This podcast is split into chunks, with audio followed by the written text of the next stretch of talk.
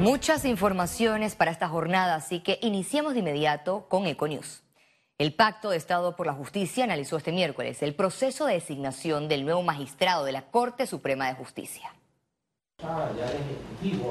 En la sesión se aprobó la creación de una mesa de trabajo conformada por representantes de la Asamblea Nacional, la Defensoría del Pueblo, la Alianza Ciudadana Pro Justicia y el Colegio Nacional de Abogados para consolidar los criterios y la metodología. Llenar esta vacante adquiere una relevancia particular, eh, también como quiera que es la última posición que debe designar este gobierno. El nuevo designado por el presidente Laurentino Cortizo reemplazará al magistrado José Ayu Prado, quien culmina su periodo el 31 de diciembre de este año en la sala segunda de lo penal. Yo lo que espero es que el pacto sea un poco más, tal vez, proactivo con esa decisión del presidente de la República, porque una lista de 10, yo creo que el presidente tiene también una apertura a veces muy grande para decidir entre buenos y malos y no tan buenos. Y yo lo que creo es que debe ser la recomendación un poco más específica, un poco más clara, y que la ciudadanía pueda reconocer, oye, esta es la persona o estas son las dos o tres personas que de verdad son las mejores. Por su parte, el Consejo Nacional de la Empresa Privada envió una carta donde recomendó mayor representatividad y diversidad de la sociedad civil en la Comisión Especial Evaluadora. Con este periodo de gobierno, con el presidente actual, eh, eh, es la única vez en los 17 años que el presidente ha, acogido realmente lo que se propuso en el Pacto de Estado por la Justicia. El candidato seleccionado para la sala penal tendrá una vigencia constitucional de 10 años en la máxima corporación de justicia. Félix Antonio Chávez, Econius. Representantes de los tres poderes del Estado analizaron los desafíos y prioridades de la política interna. En el primer foro de política interior de Panamá, la magistrada presidente de la Corte Suprema de Justicia destacó la importancia de la comunicación interinstitucional. Se trata de una actividad académica de proyección internacional en la que participan representantes de varias nacionalidades del continente todo lo cual armoniza con el enfoque interinstitucional que proyecta el encuentro, invitando al diálogo y a la reflexión sobre la política interior. El Ministerio de la Presidencia respondió la solicitud del procurador de la Administración por la supuesta irregularidad en los nombramientos ventilados por diputados en la Asamblea Nacional supuesta mesa de trabajo, que eso es lo que hay que acreditar. Aunque no reveló el contenido de la respuesta del Ejecutivo, el procurador de la Administración, Rigoberto González, indicó que se harán todas las investigaciones. Esa respuesta nosotros la estamos analizando para a partir de ahí eh, poder tomar una decisión qué es lo que vamos a hacer con esa denuncia que presentó el, el abogado Ernesto Cedeño. Bueno, en las declaraciones de Néstor Guardia, él habló mesa de hubo una interrupción y se entendía que eran nombramientos porque él hablaba de las personas que manejan los nombramientos en la presidencia. Por el momento, los elementos de convicción son pocos. Fíjese que estoy hablando del término correcto, supuesta mesa de trabajo. Yo escuché al doctor Ernesto Cedeño que él dijo que él había escuchado de la existencia de esa mesa de trabajo. O sea, él no ha dicho que tiene la prueba que existe.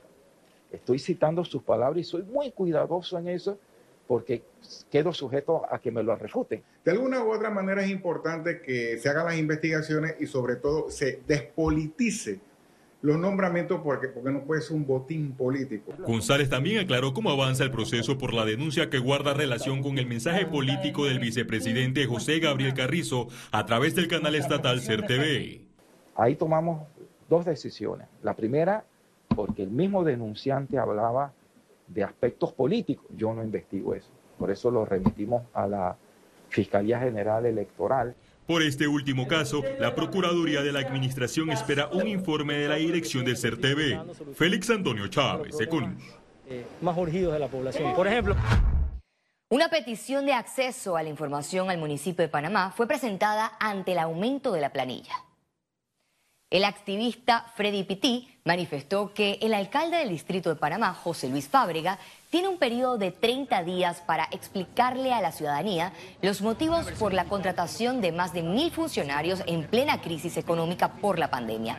Manifestó que se debe rendir cuentas porque el gasto municipal por el incremento de las planillas es preocupante y alarmante. ¿Por qué se dieron mil contrataciones en medio de una pandemia cuando Panamá estaba atravesando una crisis sanitaria, una crisis económica? ¿Por qué en el presupuesto de, la alcaldía, que asciende a los 330 millones, hay dos renglones, uno de personal transitorio, otro de personal contingente, 5 y 9 millones respectivamente? ¿Qué están haciendo estas personas? ¿Quiénes son? Están trabajando, estamos pidiendo resultados y evidencia de que estas personas están asistiendo a sus puestos de trabajo y que están cumpliendo con sus labores. La próxima semana inicia recolección de firmas en las calles para revocatoria de mandato del alcalde José Luis Fábrega. Activistas políticos informaron que estarán remitiendo un calendario al Tribunal Electoral para llevar a cabo la recolección en diferentes corregimientos semanalmente. El Tribunal Electoral y estamentos de seguridad sostienen reunión de coordinación para parte del Plan General de Elecciones. Durante el encuentro, los magistrados del Tribunal Electoral manifestaron que los estamentos de seguridad juegan un papel fundamental en las elecciones generales que se realizarán el 5 de mayo del 2024. El defensor del pueblo, Eduardo Leblanc, confirmó que está en un proceso de investigación tras el aumento de casos de mujeres desaparecidas en Chiriquí.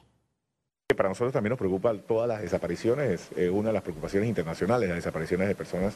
Nosotros estamos en un proceso de investigación, había una lista larga de, posibles desapariciones, hemos estado depurándola junto con la Policía Nacional, en cuanto a algunas son evasiones de las casas y que han, sido, han, regresado a sus hogares, otras eh, lastimosamente han perdido la vida. Eh, casualmente en la mañana de hoy me, reuní con, eh, con, estamentos internacionales sobre estas posibles desapariciones y vamos a estar dando nuestras opiniones luego de que terminemos las investigaciones de este, de este tema. El Sistema Nacional de Protección Civil emitió un aviso de prevención por oleaje en el Pacífico panameño hasta el 6 de mayo. Las autoridades piden a los bañistas y capitanes de embarcaciones tomar las medidas de precaución. Además, recomiendan en todo caso seguir las orientaciones del SINAPROC y demás autoridades en puerto y playas. Desde este viernes 6 de abril vuelven a subir los precios de la gasolina y diésel. A continuación el detalle. La gasolina de 95 octanos tendrá un valor de un balboa con 27 centavos el litro, un alza de 5 centavos. La gasolina de 91 octanos se situará en un balboa con 20 centavos el litro, un aumento de 3 centésimos, mientras que el diésel quedará en un balboa con 36 centavos el litro, sube 11 centavos. La Cámara de Comercio pidió al gobierno que realice acciones inmediatas para mitigar los efectos de alza del combustible.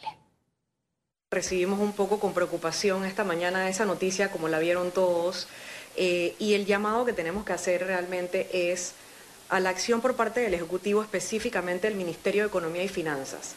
El Ministerio de Economía y Finanzas conoce y maneja el presupuesto general del ingreso. Ellos saben cómo están los números y por dónde van los números. Entonces realmente de ellos es que tiene que salir una solución.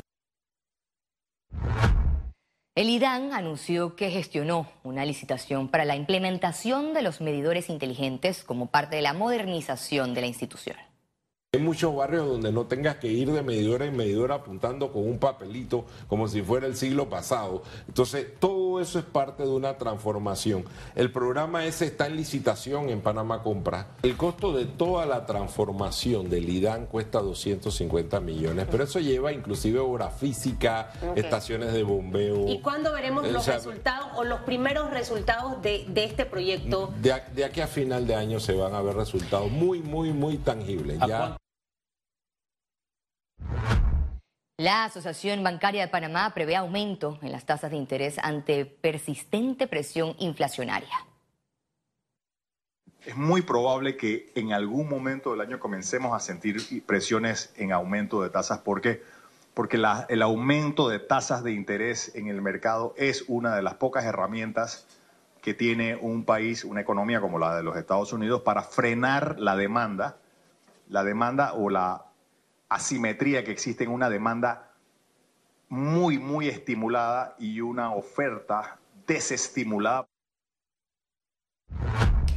Tras modernización en el portal de Panamá Compras, el director de Contrataciones Públicas, Rafael Fuentes, pidió a los proveedores del Estado registrarse. Nosotros necesitamos que todos los proveedores del Estado, todas las personas que estén interesadas en ofertar al Estado, se entienda de que esto es una nueva plataforma. No vamos a migrar, no vamos a migrar toda la base de datos del registro de proveedores que tenemos actualmente en Panamá Compra versión 2.5 a la nueva plataforma. ¿Por qué?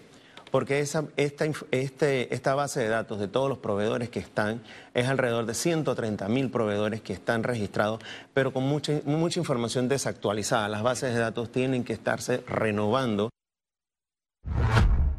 Gobierno anuncia compra de 2 millones de piezas de productos cárnicos para Navidad Solidaria 2022. Un programa que ha sido exitoso, eh, favoreciendo en la Navidad a los sectores más vulnerables. Este año estaremos eh, produciendo alrededor de 2.056.000 piezas de productos de cerdo, de aves, de embutidos para los hogares panameños a un costo aproximado de 33 millones. Esta inversión se hace para eh, reactivar la economía panameña y apoyar dos grandes sectores que tienen un efecto importante en la producción nacional. Residentes de Panamá y Colón experimentaron el apagón tecnológico. La señal de televisión abierta dejó de transmitirse durante dos minutos por antenas como parte del primer simulacro que realizó la Autoridad de Servicios Públicos para el cambio a la televisión digital terrestre.